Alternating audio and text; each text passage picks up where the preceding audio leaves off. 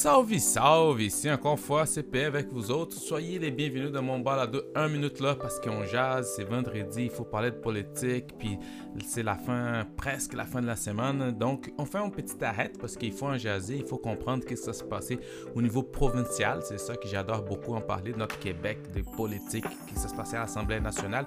Donc, on va en jaser souvent. Et pour la réelle politique, on va parler un peu en rafale parce qu'il y a eu beaucoup de choses. On va parler des controverses sur la fête des mères. On va parler des migrations, les sols, les seuils des migrations, ce qui c'est le temporaire, c'est toute la confusion qui vient avec. Et on va parler aussi des salaires des députés. Pour la politique virtuelle, on va parler d'un petit accrochage qui a commencé avec Madame Fréchette et M. Monsef Deragi sur les Twitter, sur Twitter, pour décortiquer le message politique. C'est vraiment intéressant. Je vais parler de la persuasion efficace. Comment tu peux être soit, soit capable de persuader quelqu'un. Quatrième période de questions, on a beaucoup parlé aussi des maisons des aînés, puis euh, des maisons des années qui interrétat de notre promesse brisée de la CAQ selon les oppositions. On va revenir là-dessus. Et pour finir, toujours avec Histoire Exprès du Québec, je vais parler de l'Église triomphante. Oui, on va parler de l'Église. Ça fait partie de notre histoire, de notre héritage. Puis comme je dis souvent, toujours Histoire Exprès du Québec, c'est basé sur les livres Histoire du Québec en 30 secondes de Jean-Pierre Charlin et Mar Sabrina Moisson. Donc, dans quelques secondes, je suis de retour pour faire une rafale des nouvelles de cette semaine.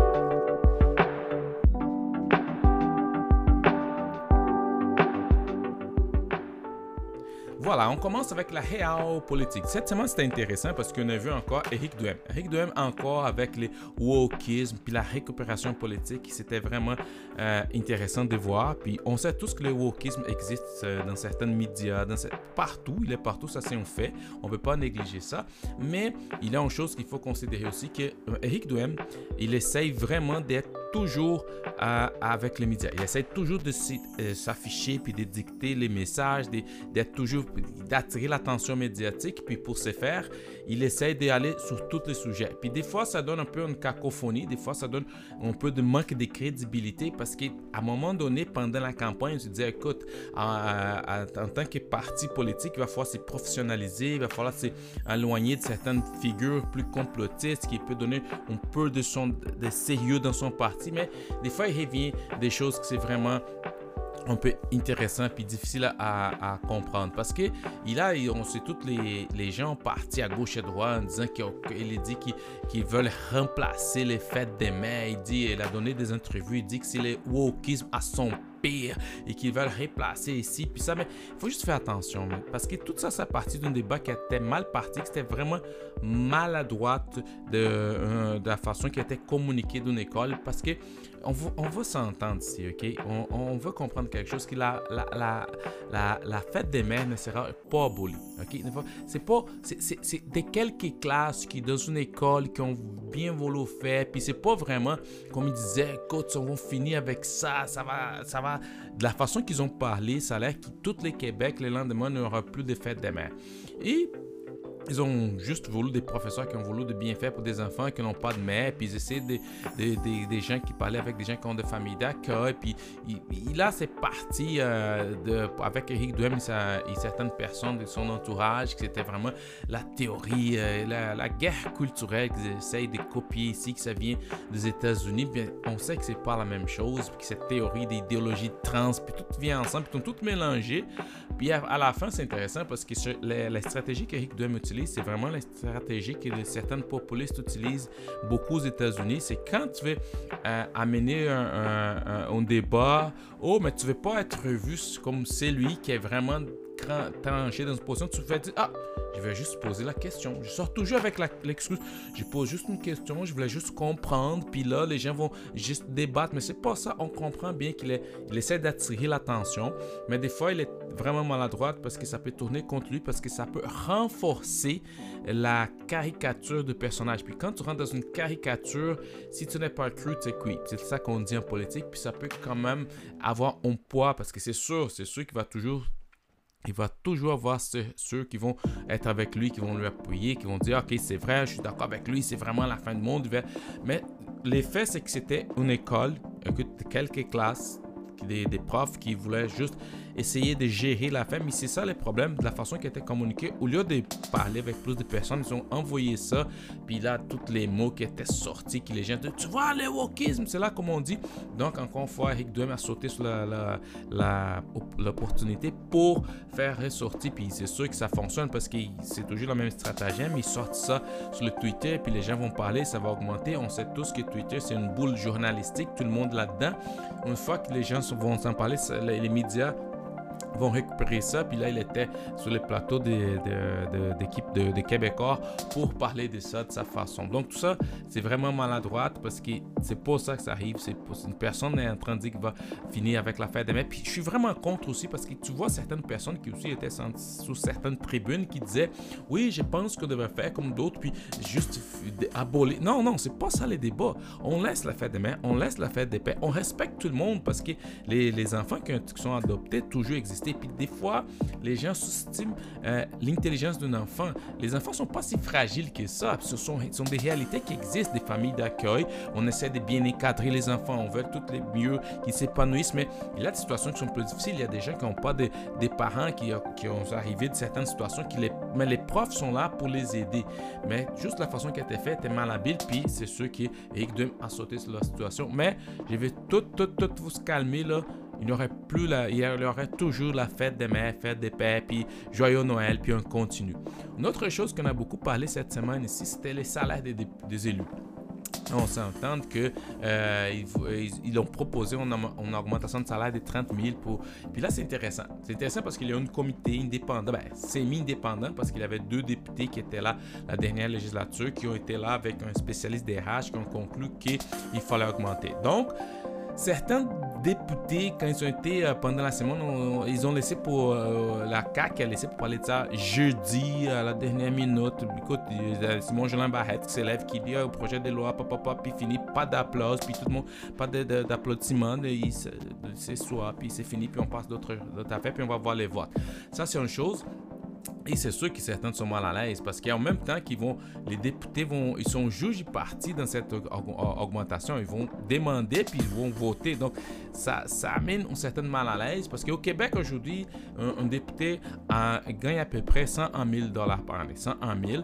Puis là on dit ah la Colombie-Britannique c'est 115 000, Ontario c'est 116 000, Alberta c'est 120 000 pour député. Mais au Québec, on, parle juste des salaires, on ne parle pas des fonds de pension. Les, fonds de pension au Québec, c'est vraiment bon. Donc, euh, un député au Québec peut arriver, incluant les allocations puis des dépenses, peut arriver jusqu'à 140 000. Donc, c'est sûr que si on regarde de façon globale, c'est pas, c'est pas comme que les autres parce qu'il a, si on, si on inclut les allocations. Mais tout ça pour dire que c'est très intéressant parce que c'est sûr qu'après qu'ils ont proposé ça, qu'ils ont parlé de ça d'augmentation, on s'attendait à Québec solidaire qui dit non, non, non, on va voter contre, ils vont monter aux barricades, pour dire, on a vu Gabriel à d'autres bois comme ça se fait, qu'il y a des personnes qui sont en train de de, de, faire s'y battre pour les salaires. Puis puis chose intéressante, qu'il a sorti un tweet qui c'était vraiment euh, intéressant parce que pour parler de ces sujets, c'était jeudi, hier, il était dans, sur Twitter, puis il a dit ceci. Il dit Défi de gros bon sens pour les députés caquistes. La semaine prochaine, durant votre semaine de conscription, parce que comme vous savez, la semaine prochaine, il pas ils ne vont pas siéger à l'Assemblée nationale, lorsque vous, vous irez à l'épicerie, au moment de payer la facture, demandez à la caissière c'est qu'elle pense, c'est qu'elle pense de la hausse des salaires des députés de 30 000 dollars. Mais ça, c'est un peu la petite politique, c'est un peu l'hypocrisie aussi, parce qu'on sait bien que tu ne peux pas comparer, il faut que tu compares des bananes avec des bananes. Tu ne peux pas comparer les salaires d'un député avec les salaires d'une casière d'un supermarché. Ce n'est pas la même chose. Puis, il y a une autre chose aussi. S'il est vraiment comme au-dessus au -dessous des tout, puis qu'il veut vraiment être euh, la, vertu, le, gardien de la vertu, puis tout ça, c'est correct. Tu vas prendre ton augmentation de salaire. Tu es toujours libre de, chaque fois que tu vas rentrer dans tes salaires, tu prends 30 000, puis tu donnes un, un organisme de charité. C'est correct. Tu peux le faire aussi. Rien que t'empêche de prendre une partie de ton salaire, puis tu peux donner. Parce que une chose que je pense que le, gouvernement il a vraiment manqué, c'est vraiment la façon de communiquer avec le public par rapport à l'augmentation. Parce qu'ils ont dit, ah, les mots qu'ils utilisent, ok, vous savez, ils ont, tous le même discours, c'est un rattrapage, c'est le rattrapage, c'est le rattrapage. Mais pour moi, franchement, pour moi, c'est vraiment justifié. Ça, parce que plusieurs d'entre eux, d'abord, ils vont mettre sa carrière en pause. C'est la première chose. Parce que c'est pas la même chose travailler dans les privés.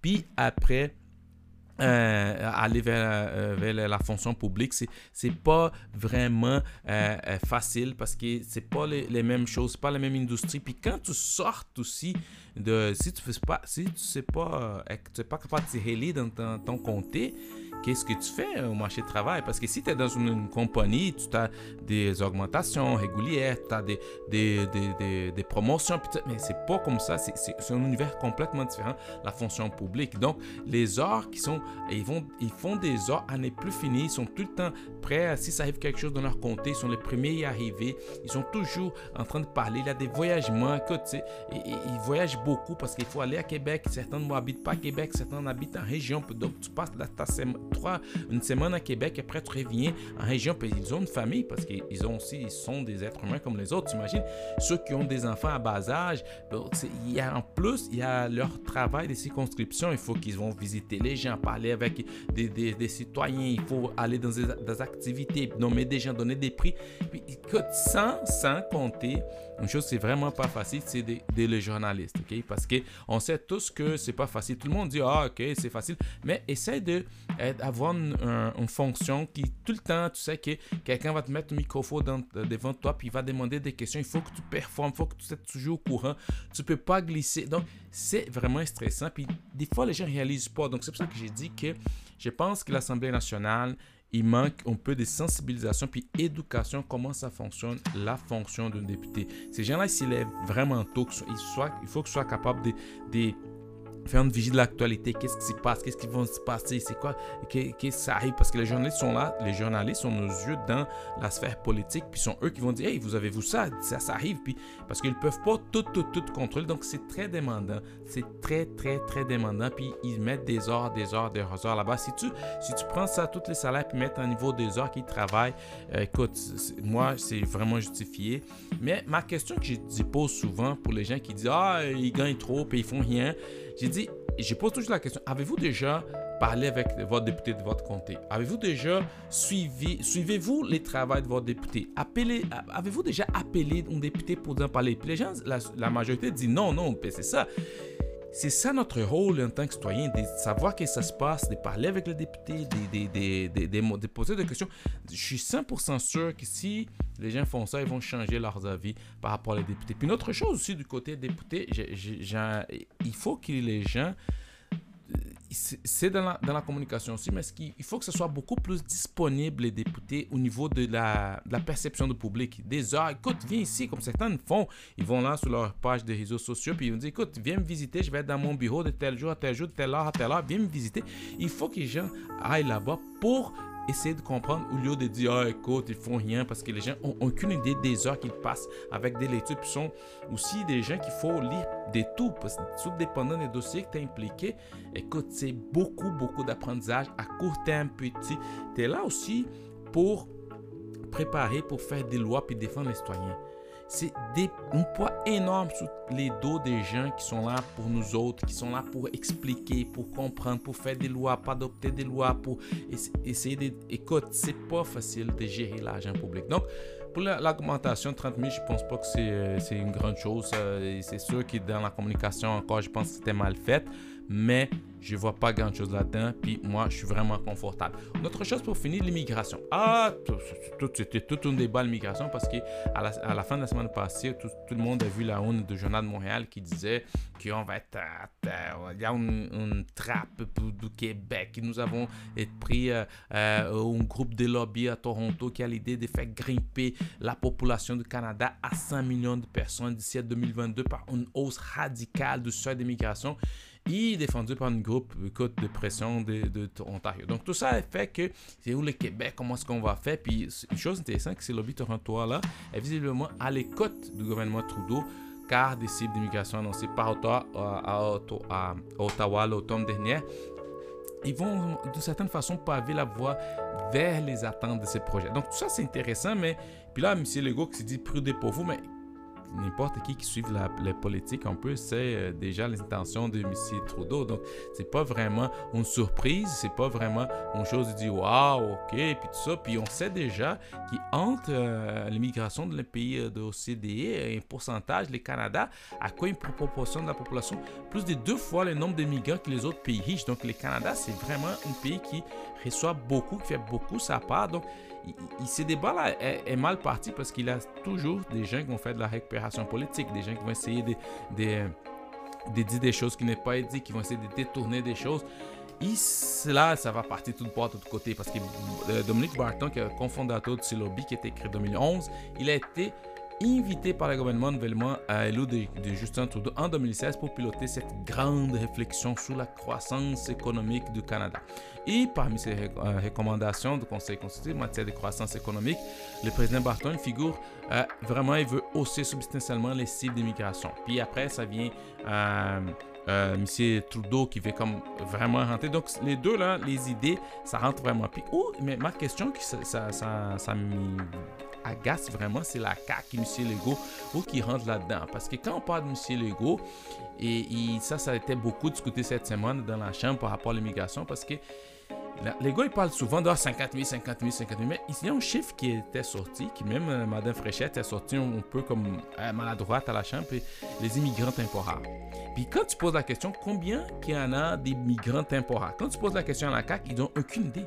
Ils n'ont aucune espèce d'idée combien sont des immigrants temporaires. Puis ça, c'est vraiment intéressant parce que Selon les statistiques Canada, il avait, euh, depuis début 2023, il y avait 346 000 résidents non permanents dans, la province. Donc, déjà un record. Donc, on voit qu'il est 50 000 de la CAQ. Je ne sais pas de sorte ces chiffres-là. C'est vraiment intéressant. Puis, une autre chose aussi, que des immigrants francophones là, des, ont, sorti aussi cette semaine que des immigrants francophones choisissent d'autres provinces que le Québec à cause de difficultés au Québec au niveau de même les coûts, c'est vraiment haut. Puis, Mme Fréchette, cette semaine, elle a donné une entrevue à Paul Arcan qui, même elle dit, oh, on revient, écoute, on a un projet, on va préparer quelque chose on, suit les dossiers. Mais donc, pour les immigrants francophones, c'est beaucoup plus difficile. Puis la CAQ, encore, s'y fie à son chiffre dans 50 000 par année, 50 000 par année. Mais c'est jargon qui usait les slogans euh, en prendre moins pour en prendre soin, ça fonctionne vraiment pas. Puis l'excuse, c'est toujours, ils vont là pour parler, ah, écoute, euh, tout ça, c'est plus stoppé le, déclin des Français. Puis ils vont toujours utiliser cette, euh, cette discours, cette spi. Mais ça, c'est un mythe qui a été construit, même pour les sociologues Jean-Pierre Corbel, parce que qui consiste à croire que la survie du français au Québec dépend fondamentalement de la langue parlée plus souvent à la maison. Il s'agit d'une vision complètement dépassée qui ne tient pas compte du rapport évolutif complexe à la langue et les plurilinguismes des foyers d'immigrants. Donc c'est ça que, même si M. Legault, on comprend, ça a fait son affaire au niveau des discours, des écoutes, pour défendre la langue française, ça va toucher certaines cartes sensibles, ça va aller parler à son électorat, mais c'est pas vrai, c'est un mythe. Puis la CAQ refuse toujours de discuter, comme j'ai dit, les gens se posent la question, ok, mais dis-nous, c'est quoi le nombre d'immigrants temporaires? Ah, ben 250, 300 000, ils sont pas, ils connaissent pas. Mais cela, c'est là, il y a un, un, chose qui la CAQ veut vraiment encore, encore et encore utiliser, c'est les rapports de force entre Legault et Trudeau. Parce que tout le monde le sait qu'ici, tu veux faire des points contre euh, dans les nationalismes conditionnels de la CAQ. Si tu attaques euh, M. Trudeau, c'est parfait, tu fais des points là-dessus. Donc, ça aide aussi cette, euh, cette glivage, cette, cette, cette, discussion entre Legault Québec, de Ottawa, donc Québec qui veut plus de, de pouvoir pour faire ça. Donc, ça aide aussi parce que d'un côté, tu as Trudeau qui veut comme augmenter le d'une façon comme poussant regarder beaucoup de choses parce que les lobbies économiques en demandent. Puis de l'autre côté, tu as l'ego qui va dire je vais vous défendre, je suis là pour vous autres, on va pas laisser faire ça, je suis les capitaines Québec. Donc ça aide la CAQ d'une certaine façon. Mais une autre chose aussi qu'il a dessus, on se rappelle tous que lors de la dernière élection, on sait, euh, euh, on disait souvent, hey, euh, disait, j'ai besoin d'un mandat fort pour faire face à Ottawa parce qu'avec un mandat fort, on va faire, oh, le M. Trudeau, il va voir que ça va être différent. Ok, la CAQ, ils ont 90 députés, mais toutes les demandes qu'on a vues au niveau de santé, au niveau de l'immigration, Trudeau, il s'en fiche complètement. Il veut rien savoir. Donc, ça, ça vient affaiblir aussi ces discours qui, écoute, si on a un mandat fort, on va vraiment faire des choses différentes. Donc, c'est pas vraiment le cas. On n'en voit pas ça. On dit souvent, OK, euh, vous avez demandé ça, mais euh, écoute, vous avez 90 députés, ben encore, OK, encore, tu fais quoi? Écoute, M. Euh, Trudeau, là, il commence avec son affaire, puis il dit qu'il va rentrer, puis il va rentrer, c'est fini. Donc, c'est intéressant de, de, voir ça. Qu'est-ce que M. Legault va faire? Parce qu'à un moment donné, les gens vont dire, OK, on vous a donné 90 députés, vous avez un rapport de force, mais il n'y a rien qui change. Donc, c'est pour ça que dans cette question d'immigration, à un moment donné, je pense que c'est déjà passé, c'est déjà longtemps. Il faut vraiment que les gens, il faut s'asseoir, mettre ça dans la, main des, dans la main des spécialistes pour définir. Parce que c'est sûr que chacun va essayer d'être de, de, leur côté, de oh, nous on veut aider les immigrants, chacun avec son slogan, tout ça. Mais à date, on n'a rien de concret, puis ils savent même pas qu'est-ce que ça se passe euh, au niveau de l'immigration. Mais je reviens dans quelques secondes, puis on va parler des politiques virtuelles, puis on va parler encore d'immigration.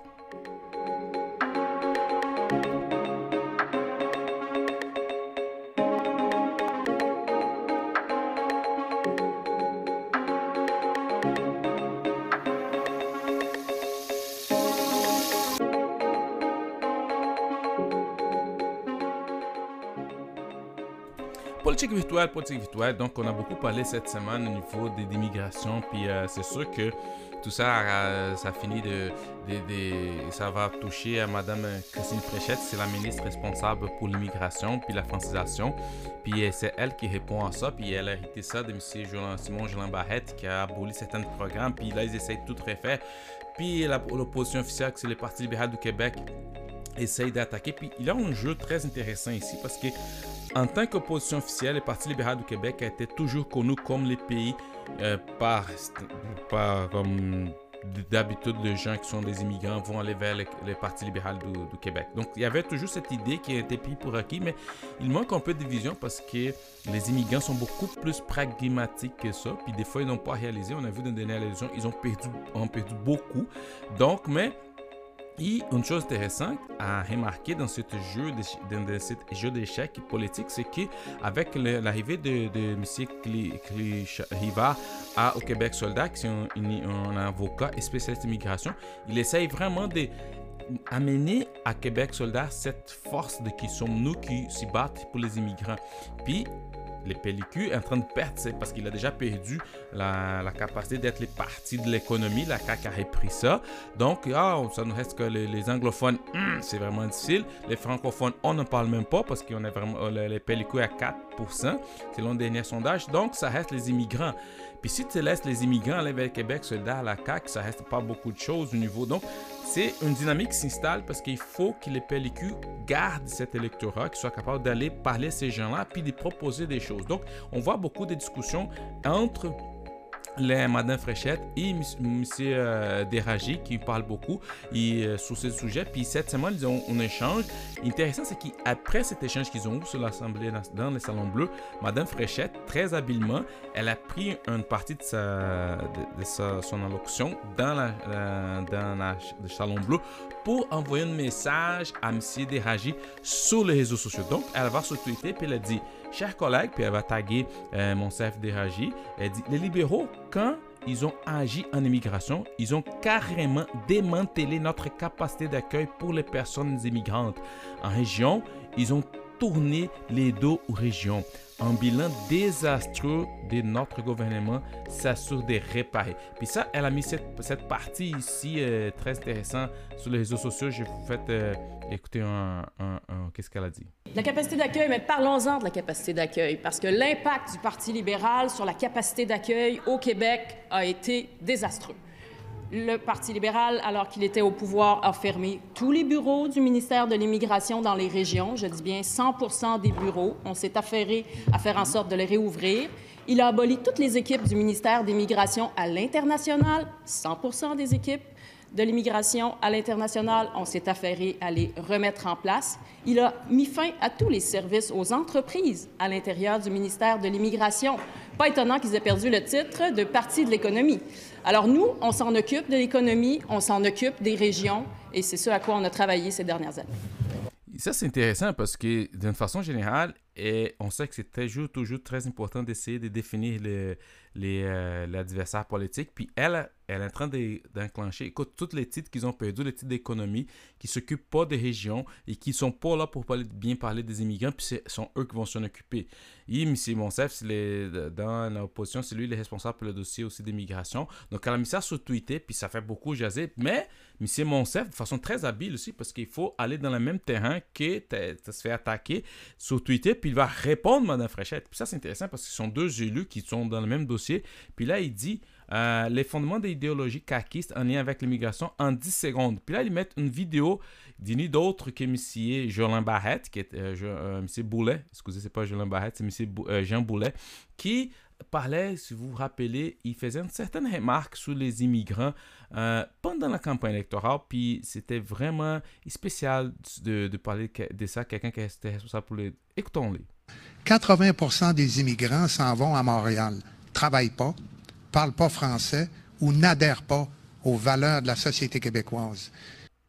Et ça, c'est intéressant parce que ça, c'est d'abord, c'est tout à fait faux. Puis tu vois, tu vois vraiment euh, qu'il Mme Fréchette, puis que ça va, ça, va, ça va beaucoup jaser. C'est sûr que ça va continuer de jaser parce que c'est vraiment ouch, ok? Tu es en train de, dire une chose, mais écoute, écoute, qu'est-ce que quelqu'un de ton parti, M. Boulet, qu'est-ce qu'il pense des immigrants? Tout ça pour essayer de définir l'autre par rapport à l'immigration parce que c'est sûr qu'il va y avoir une bataille très très forte au niveau de l'immigration parce que comme je disais tantôt, avec l'arrivée de, M. Clivé-Richard au Québec soldat, ça va faire ça. Puis tout le monde, puis le, les, euh, les PLQ, comme il a déjà perdu beaucoup au niveau de l'économie, il a perdu beaucoup au niveau des, des, francophones, il a perdu beaucoup au niveau des anglophones. Là, s'ils perdent aussi euh, les immigrants. Donc, c'est pour ça qu'ils sont vraiment, ça, ça, a l'air qu'ils ont vraiment euh, en campagne pour dire, écoute, écoute, M. Monsef, on peut pas, on peut pas laisser aller ça. Et ils vont se battre. Donc, je suis sûr qu'il va y avoir encore beaucoup d'échanges intéressants. Mais, on fait une petite pause, puis je reviens avec décortiquer le message politique. Si vous voulez comprendre un peu comment les, caractéristiques pour une persuasion efficace. Restez avec moi, c'est 30 secondes, c'est juste euh, prendre une gorgée d'eau puis je reviens.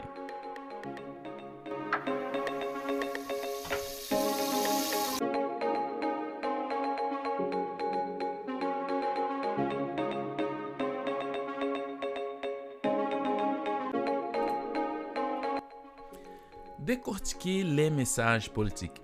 Aujourd'hui, je vais parler euh, de façon très vite euh, des caractéristiques essentielles pour une persuasion efficace. Mais avant de parler de ça, il faut que je vous parle des cinq obstacles à une persuasion euh, réussie. Il y a des obstacles puis des gens ne se réalisent pas souvent. Le premier, c'est il y a des gens qui veulent vraiment dominer la conversation. Dans toutes ne, c'est pas juste dans le côté, de, de, côté politique, dans la sphère publique, mais des fois, juste quand des amis, il y a des gens qui ont ce besoin de dominer la conversation. Ils sont des gens qui oublient souvent que la communication, c'est une rue à double sens. Tu peux pas juste ton bord, ton bord, tu parles pas. C'est une rue à double sens. Un autre obstacle, c'est s'abandonner aux préjugés sur votre public en pensant que vous êtes meilleur, que vous l'être vraiment. Et parfois, vous pouviez, vous pouvez laisser vos préjugés sur une personne prendre le dessus lorsque vous essayez de construire un argument contre cette personne. Puis les gens qui partent déjà avec un préjugé. Puis ça, ça, arrive souvent, on est des êtres humains. Puis tu t'abandonnes ton préjugé, puis tu t'embarques, puis tu peux sentir dans ton dans l'argument. Une autre chose, c'est il y a des gens qui essayent trop fort. Oui, oui, vous voulez être confiant lorsque vous, vous exprimez. Cependant, ne devrez pas confondre, on ne devait pas confondre l'effet d'être confiant avec une arrogance trompeuse. Puis ça, ça, ça, ça, ça apparaît dans notre voix, ça apparaît dans notre non-verbal.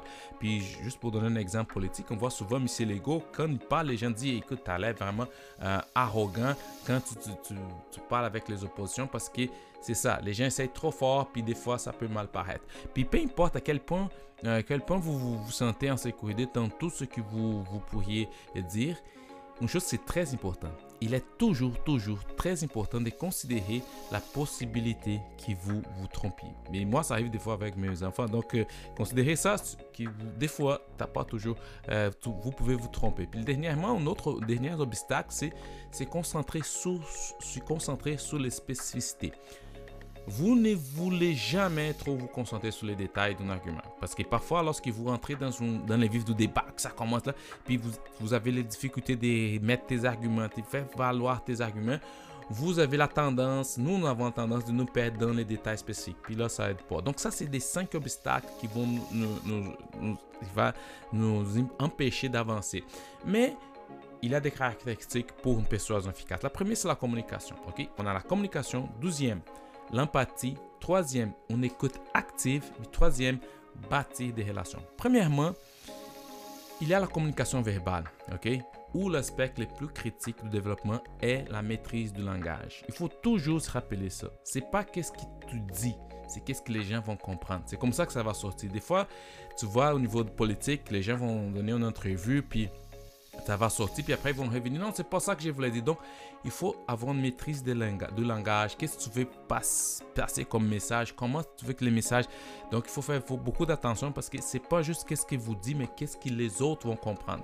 Une autre chose, c'est qu'il faut maîtriser les non-verbales. Parce que la communication non-verbale peut se manifester hein, par des expressions faciales, des gestes de, la main, de certaines manières. Puis on se rappelle certains qui s'appellent Madame euh, euh, Roti euh, Fiorotti, dans le dossier de Nicole, la députée du Parti libéral du Québec, quand ils étaient devant l'Assemblée nationale, ils, étaient, à l'Assemblée nationale pour, expliquer pourquoi ils n'ont pas réussi à ramener Mme Nichols au caucus de libéral. À un moment donné, un journaliste pose une question, puis elle commence à rouler les yeux, puis fait une petite grimace, puis les gens, tout de suite, les journalistes, pas content parce que tu roulais les yeux pendant que j'ai posé la question. Puis il a dit non, non, non, euh, j'ai pas mes lunettes, j'ai fait un conjonctivite. Donc c'est ça, les non-verbales. Quand tu es devant les caméras, il faut que tu fasses attention parce que ça va, ça va partir. Et essentiellement, dans la forme plus simple, quand on parle d'empathie, ok, l'empathie, c'est la capacité d'une personne à comprendre ou à partager l'émotion d'une autre personne. Puis ça, c'est intéressant quand on veut persuader quelqu'un on a la difficulté d'avoir, l'empathie, d'essayer de comprendre d'abord, de se mettre à sa place et de dire, hum, c'est vrai. Ah ouais, ouais. parce que c'est facile de dire, oh, je comprends, qu'est-ce que tu passes, non, tu comprends pas. Si tu prends pas le temps, tu n'es pas capable d'écouter comme il faut, tu peux pas comprendre. Puis ça, ça amène un autre euh, point vraiment que c'est l'écoute active.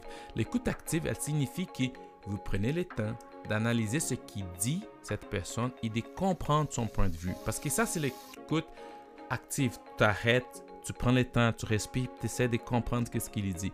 Parce que l'écoute passive, c'est quand tu vois souvent dans l'Assemblée nationale, quand quelqu'un est en train de poser une question, tu n'écoutes même pas, tu, tu, penses déjà à la réponse, qu'est-ce que je vais dire, comment je vais détruire son argument, qu'est-ce que je vais parler comme une excuse, comment je vais dévier les sujets?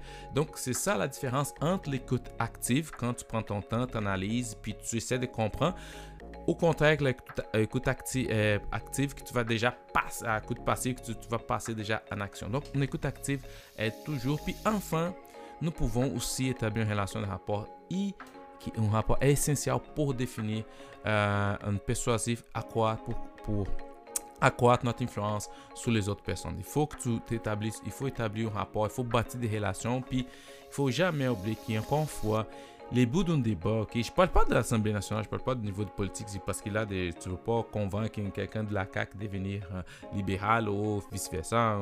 Tu, tu, vas parler avec quelqu'un qui est du Parti québécois, tu veux pas lui convaincre de laisser son idéal de la souveraineté. C'est pas ça, parce que ça, c'est une autre affaire. Mais les buts, c'est encore une fois, c'est qu'on ne devrait jamais opprimer l'autre personne, ok? Parce que ça, c'est un moyen très, très rapide de, de quelqu'un. Tu peux pas faire ça. Puis le but, c'est pas gagner un débat. C'est pas comme dire, ah, je vais gagner, je vais détruire. Non, c'est pas ça. Le, le but d'un débat, c'est d'apprendre avec les autres, d'argumenter avec les autres et être capable de s'entendre. Puis même si tu n'es pas d'accord avec lui, mais de comprendre les points de vue de l'autre. Ça, c'est très important dans une persuasion efficace. Je reviens dans quelques secondes avec la quatrième période de questions.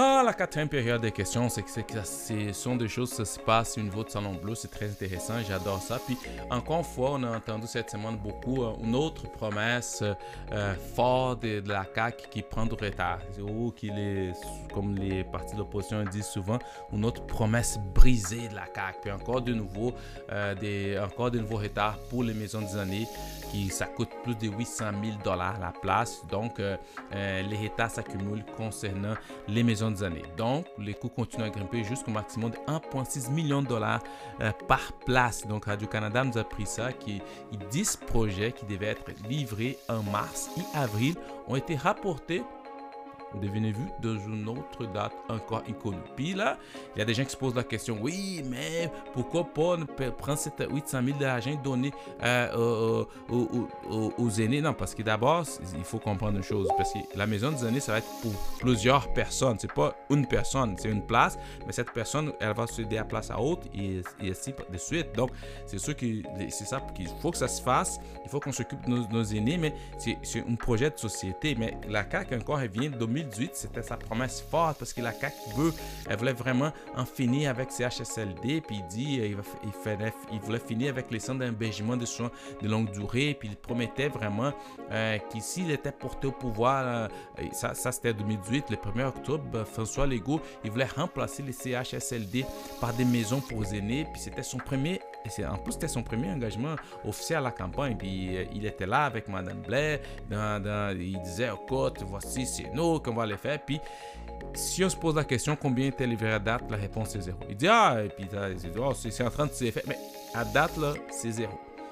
Puis c'est vraiment ce qu'on voit, qu'on constate qu'il y a au moyen de six mois de retard pour les chantiers. Donc, on s'entend toute la pandémie, euh, la pénurie de mandat, blablabla. Et les premières maisons devaient être initialement offrir 2600 places avant octobre 2022. Donc tout ça pour dire que c'est vraiment intéressant de voir comme qu'il a CAQ des fois, en fois, quand tu es au pouvoir, c'est pas vraiment comme, comme tu imagines. Puis c'est ceux qui vont donner toute l'explication des états. Le ministère montre le doigt là, ah, la surchauffe, euh, surchauffe du marché, euh, de la construction, les manques de, la, manque, euh, les manques de main dans le secteur, la pénurie de matériaux.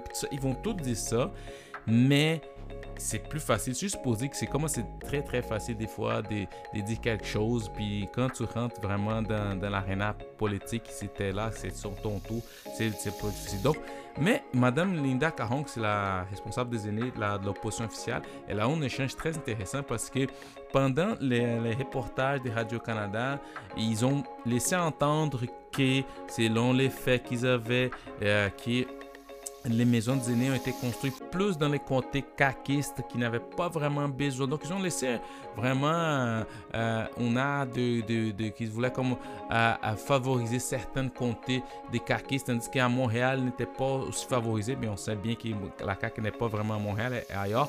Donc, ça donné des échanges intéressants. Puis, une des échanges intéressants, c'était Madame Caron qui attaquait la Madame responsable pour les aînés de la CAQ. Puis, ça donné un, un échange assez intéressant que j'ai sorti un extrait que c'est très intéressant, vous allez voir à la fin surtout. Madame la députée, il n'y a que vous qui avez la parole. Madame la présidente, alors on apprend dans le même article de Thomas Gervais ce matin que 10 maisons des années qui devaient être livrées en mars et en avril cette année ont été reportées à une date inconnue. Une autre promesse brisée. Il ne s'agit pas juste d'en construire des maisons des années, il faut qu'elles soient habitées, ça prend du personnel pour prendre soin des aînés. La CAQ semble incapable de faire atterrir ce gigantesque projet d'infrastructure par manque de planification et de personnel. Entre-temps, les aînés attendent, c'est scandaleux. Madame la ministre. Madame euh, la présidente, je suis tout à fait d'accord avec euh, ma collègue députée de la Pinière concernant la pénurie de main-d'œuvre.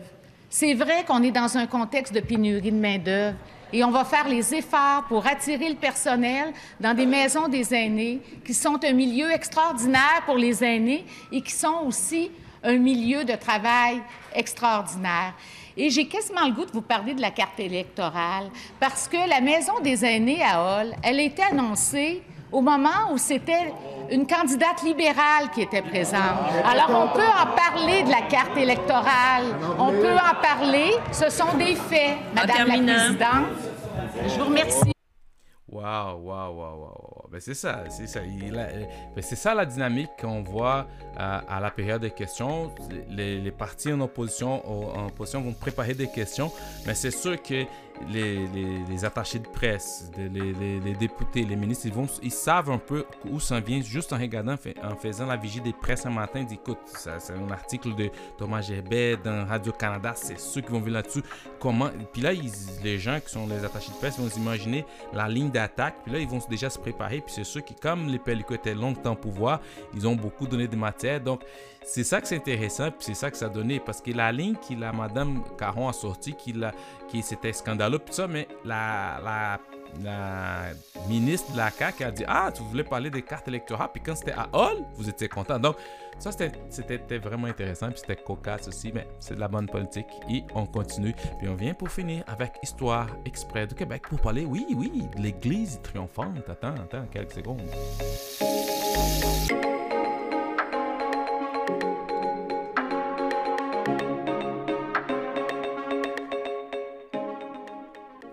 Histoire exprès du Québec, l'Église triomphante.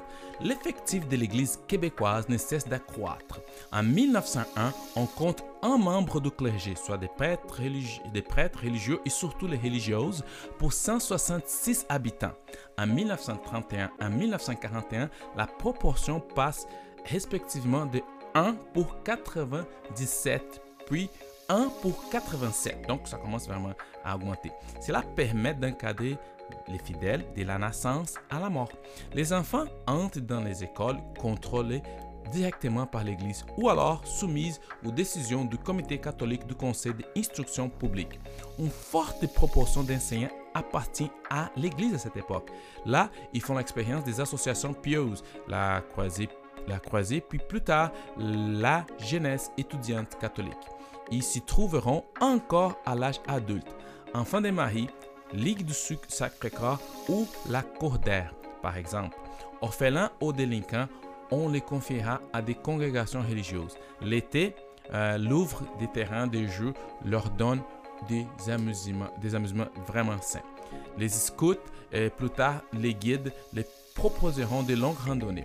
D'autres associations auront une visée plus sociale et politique, comme l'Association catholique pour la jeunesse canadienne au début du 20e siècle, ou aussi la jeunesse ouvrière catholique. Euh, leurs épargnes s'y trouveront peut-être à la caisse populaire, dont le réseau est organisé par une base paroissiale.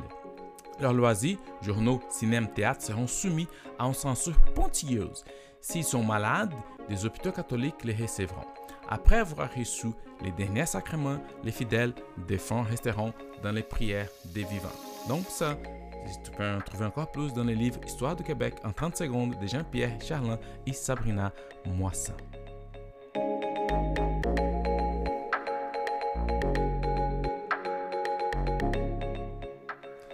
Bon, voici, voilà, c'était très intéressant. Écoute, encore une fois, merci beaucoup pour, vous, pour ceux qui sont là jusqu'à la fin, pour ceux qui m'écoutent, pour ceux qui, commentent. Ça, c'était vraiment intéressant. J'adore en jaser.